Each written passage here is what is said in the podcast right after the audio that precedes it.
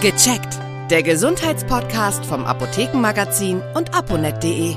Herzlich willkommen. Ich bin Uli Harras und verbunden bin ich mit Katrin Fasnacht-Lee aus der Redaktion von aponet.de und das Apothekenmagazin. Hallo, Frau Fasnacht-Lee. Hallo, Herr Harras. So, und wir reden heute über Vitamine und nicht nur über irgendwelche, sondern über B-Vitamine. Und da gibt es auch unterschiedliche, B12, Folsäure und andere. Warum reden wir genau über diese beiden B-Vitamine? Ja, wir reden genau über diese beiden B-Vitamine, weil es bei denen in relativ großen Bevölkerungsgruppen ein Risiko für einen Mangel gibt. Also relativ viele mhm. Menschen können da einen Mangel haben oder zumindest ja. zu gewissen Zeiten mit äh, einem der beiden Vitamine unterversorgt sein. Also die sind besonders interessant, die beiden, denke ich. Wer bekommt eigentlich häufig einen Vitamin B12-Mangel und warum?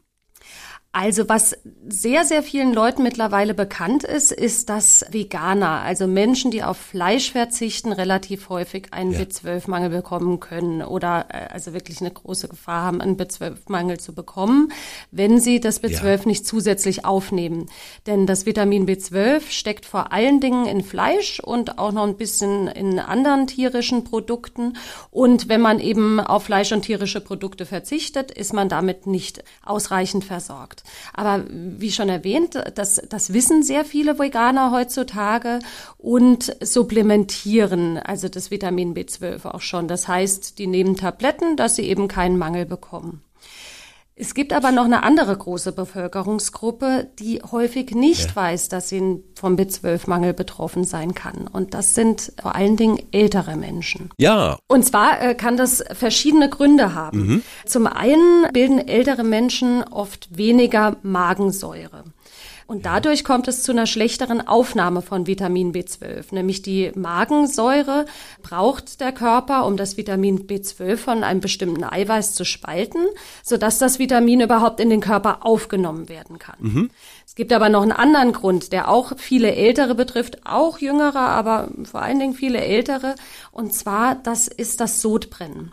Da nehmen viele Menschen Tabletten dagegen, ne, gegen dieses saure mhm. Aufstoßen, das ist unangenehm. Wegen Sodbrennen mhm. nehmen viele Menschen sogenannte Protonenpumpenhemmer. Ein ganz bekannter Wirkstoff ist da das Omeprazol. Mhm. Das heißt, das macht die Säure im Magen weniger. Das ist gut gegen das Sodbrennen, ja. aber das ist schlecht für das Vitamin B12, weil auch da kann das B12 wieder nicht abgespalten werden und nicht vom Körper aufgenommen werden. Das heißt, wenn man diese Magensäureblocker nimmt, läuft man auch Gefahr, einen Vitamin B12-Mangel zu bekommen. Gibt es denn noch äußere oder andere Anzeichen, wie sich dieser Mangel äußert oder wie ich diesen Mangel bei mir feststellen kann? Wann muss ich aufmerksam werden? Ja, es gibt ein ganz bekanntes Symptom für einen Vitamin 12 Mangel und das ist die Anämie, die Blutarmut. Da haben viele schon mal davon gehört. Mhm. Ne? Das kann man einfach im Blut mhm. durch eine Untersuchung feststellen. Aber das ist schon recht spät, wenn man es dann erst feststellt. Ne? Da können vorher auch schon Symptome auftauchen, die man bemerken kann, aber die gar nicht so leicht sind zu bemerken, weil ja viele darunter oft leiden. Ne? Da gehört Müdigkeit dazu, Erschöpfung, man ist schnell kaputt, wenn man sich angestrengt hat. Das ist ein typisches Zeichen für so eine Blutarmut. Aber es gibt auch sogenannte neurologische Symptome. Das heißt, Symptome, die mit den Nerven zu tun haben, weil Vitamin B12 ja. ist nicht nur für die Blutbildung wichtig, sondern auch für die Nerven. Und äh, solche neurologischen Symptome können zum Beispiel sein, dass ältere Menschen vergesslicher werden oder dass Nervenschädigungen in den Händen und Füßen verstärkt werden. Also da kriegt man so kribbelige mhm. Hände, kribbelige Füße. Das Schmerzempfinden in Füßen kann anders sein. Die Beine können schmerzen oder äh, es kann auch zu Gangunsicherheit kommen, da einfach äh, die Nerven verstärkt angegriffen sind. Also ich halte fest, Ältere sollten ganz besonders drauf achten. Gibt es noch weitere Risikogruppen? Ja, tatsächlich. Es gibt noch eine weitere große Risikogruppe und das sind Menschen mit äh, Typ-2-Diabetes. Das ist der sogenannte Altersdiabetes, der relativ spät erst auftaucht.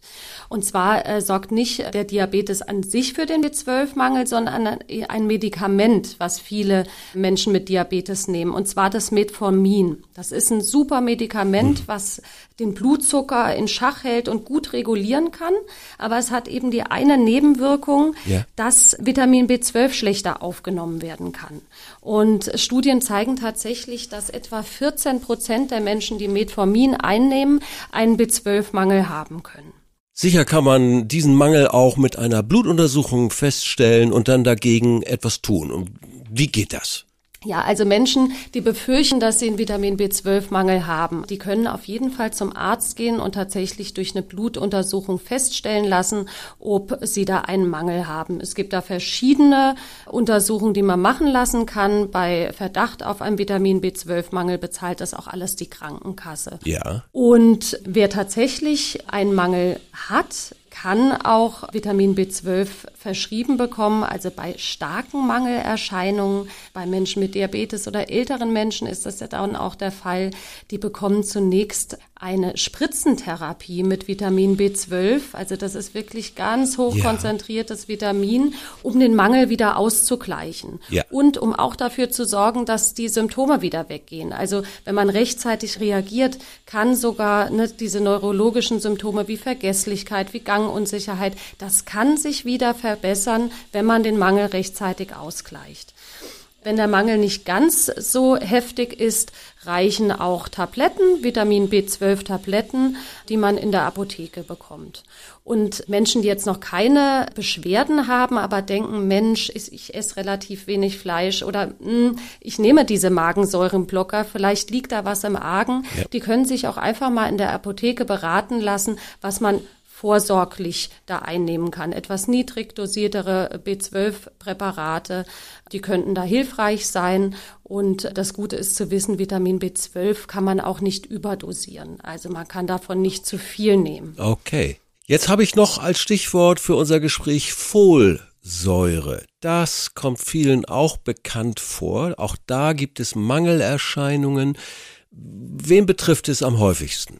Ja, es ist so, dass schon die meisten Menschen in Deutschland eigentlich recht gut mit Folsäure versorgt sind, weil das in relativ vielen Lebensmitteln drin steckt. Ja. Aber es gibt auch Menschen, die deutlich mehr Folsäure brauchen. Und das mhm. sind Frauen mit Kinderwunsch und schwangere Frauen.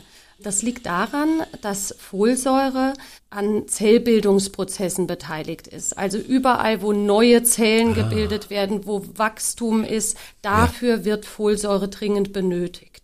Deswegen brauchen Kinder zum Beispiel auch ausreichend Folsäure, aber ganz besonders schwangere Frauen für das gesunde Wachstum des Fötus. Reicht da folsäurereiches Essen? Also bei schwangeren Frauen beziehungsweise Frauen, die Kinder bekommen möchten, reicht das tatsächlich nicht. Mhm. Da wird empfohlen, dass die unbedingt Folsäure-Tabletten einnehmen. Und zwar schon yeah. vor der Empfängnis. Also wenn man wirklich den Wunsch hat, schwanger zu ah. werden oder yeah. äh, schwanger werden könnte, dann empfiehlt sich auf jeden Fall vorsorglich yeah. Folsäure einzunehmen, 400 Mikrogramm.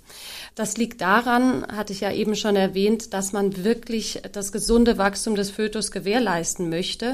Und das mehr an Folsäure braucht die Frau bzw. der Fötus wirklich vom Moment der Empfängnis an. Also es ist eigentlich schon ein bisschen zu spät, wenn man erst anfängt, es zu nehmen, wenn man schon schwanger ist.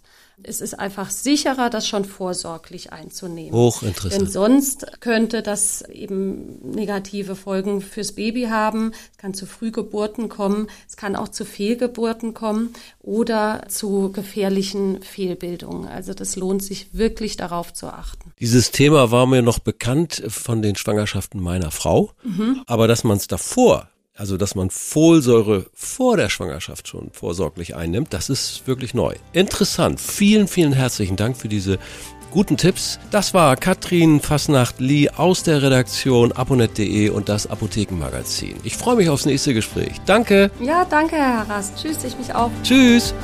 Viele weitere Tipps und Informationen für Ihre Gesundheit lesen Sie online auf www.aponet.de und alle 14 Tage im Apothekenmagazin das Sie kostenlos in Ihrer Apotheke bekommen. Danke für Ihre Aufmerksamkeit. Bis nächste Woche zur neuen Folge von Gecheckt, der Gesundheitspodcast vom Apothekenmagazin und aponet.de.